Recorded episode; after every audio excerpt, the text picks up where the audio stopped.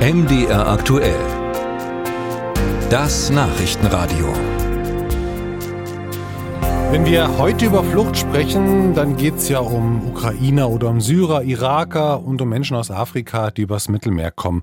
Aber in der Vergangenheit war das Thema Flucht ein sehr deutsches, nämlich die Flucht von der DDR in die BRD über die Landgrenze, ein extrem riskantes Unterfangen, aber auch der Seeweg, also der Weg über die Ostsee, war im Grunde zu. Dennoch gab es natürlich Versuche, über die See in den Westen zu fliehen. Ein Forschungsprojekt hat sich jetzt mit den Todesfällen bei Fluchtversuchen über die Ostsee beschäftigt, denn diese Zahlen sind bisher eher unvollständig. Henning Hochstein von der Uni Greifswald ist an dem Projekt beteiligt. Herr Hochstein, ich grüße Sie. Schönen guten Tag, Herr Schneider. Konnten Sie eigentlich mehr Licht ins Dunkel bringen oder bleibt einfach vieles vage? Hm, gute Frage. Es bleibt natürlich viel vage, weil die Ostsee ihre Toten nicht immer hergegeben hat. Wir müssen uns vorsehen, dass wir da nicht irgendwelche Zweifelsfälle veröffentlichen, wo die Familien vielleicht gar nicht wissen, dass dieser Mensch gestorben ist und auch eine andere Meinung zum Beispiel haben. Mhm. Das heißt, man muss auch klar festhalten, wie viele Menschen dann wirklich bei Fluchtversuchen über die Ostsee ums Leben gekommen sind, das wird man nicht klar beantworten können, oder?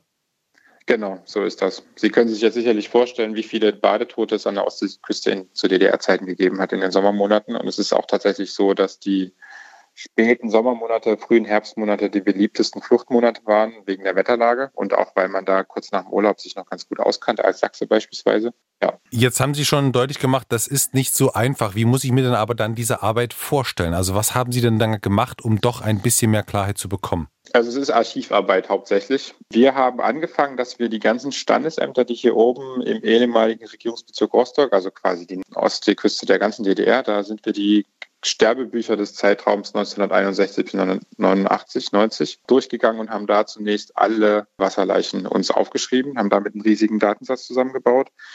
Und dann fängt man ab, das mit anderen ähm, Spurenquellen übereinander zu legen. Da sind dann Akten der Stasi natürlich ganz wichtig aber auch Akten der Volkspolizei, Kreisämter hier oben im Norden, in denen dann natürlich oft noch eine Protokollierung dazu steht, wenn eine Leiche gefunden wurde, was, was hatte die vielleicht an oder so. Wenn die Information sich hinreichend verdichtet hat, können wir dann ein Urteil darüber fällen, ob das ein Fluchtfall war oder eben ein Badeunfall oder ein anderer tragischer Tod.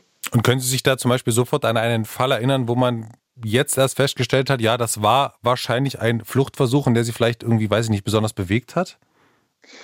Gibt ganz viele Fälle, die ganz ähm, dramatisch sind. Ich würde aber sagen, was eigentlich das Traurige an diesen Fällen ist, dass man feststellt, wenn man die dann alle durchgegangen hat, dass das keine Wabonk-Spieler waren, wie man so sagen könnte. Also die haben sich nicht irgendwie fatalistisch in dieses Projekt reingegeben, sondern die haben ihre Ressourcen und ihr Wissen im vollen Umfang ausgenutzt, das sie haben. Aber wenn man sich diese Fluchtgeschichten dann anschaut, also wenn wir uns die anschauen, sieht man, dass diese Fluchtmittel oft eigentlich Hanebüchen waren, viel zu schwach. Wie haben denn Menschen versucht zu fliehen? Schlauchboot oder wirklich schwimmend oder was waren so mhm. Mittel? Das ist eben, das hängt davon ab, wo die geflohen sind. Wir haben Fluchtfälle, da fliehen die Leute beispielsweise von Nonnewitz, also da beim Kapakona bei Rügen, also ganz oben im Norden. Und die wollen dann natürlich nicht nach Westdeutschland, sondern die versuchen dann nach Dänemark oder Schweden zu kommen. Und die haben dann irgendwelche Schwimmhilfen, also die haben irgendeine Form von Boot. Beispielsweise die Familie Balzer, das waren zwei Familien, die hatten zwei solche ostdeutschen Faltboote und die haben die sich zusammengebaut mit einer Holzkonstruktion, weil sie nämlich nur einen Außenbordmotor hatten. Mangel in der DDR natürlich, der war auch selbst gebaut, dieser Motor. Und dann haben die eben versucht, da von Capacona aus abzulanden. Und das Problem war eben so ein Faltboot-Katamaran, der bricht einfach auseinander, wenn der Seegang zu stark ist. Und genau das ist denen passiert so sind sie dann in der Ostsee versunken. Wenn man weiter Richtung Westen geht, aus DDR-Perspektive, also Richtung Lübecker Bucht, war es so, da waren die Strände wirklich militärisch gesichert. Also da konnte man Stacheldrahtzäune wie an der Berliner Mauer sehen, die den Strand absperren. Und da haben die Leute tatsächlich versucht, einfach zu schwimmen. Das war der, der einfachste und sozusagen schnellste Weg. Die haben auch nicht immer versucht, ähm, die westdeutsche Küste zu erreichen, bei Dame, sondern die hatten eigentlich die Hoffnung, dass sie sich da auf eine Boje setzen oder die Schifffahrtslinie erreichen und dann da von West, also nicht unbedingt nur westdeutschen, sondern eben westlichen Schiffen aufgenommen zu werden. Und da sind die Leute dann gestorben, weil sie dann eben im Wasser feststellen, dass man nachts nicht bemerkt wird als Schwimmer von einer großen Fähre, die nach Dänemark fährt.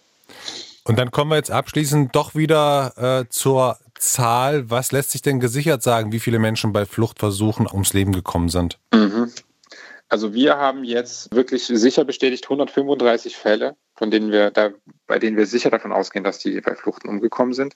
Und dazu kommt noch mal eine Zahl von zwölf Fällen, die sich nicht letztlich bestätigen lassen, bei denen wir aber aus unserer wissenschaftlichen Perspektive auch davon ausgehen, dass das Todesfälle sind, so dass wir dann zu 147 Fällen kommen, zu denen wir Opferbiografien geschrieben haben, die man auch im Internet tatsächlich jetzt schon abrufen kann.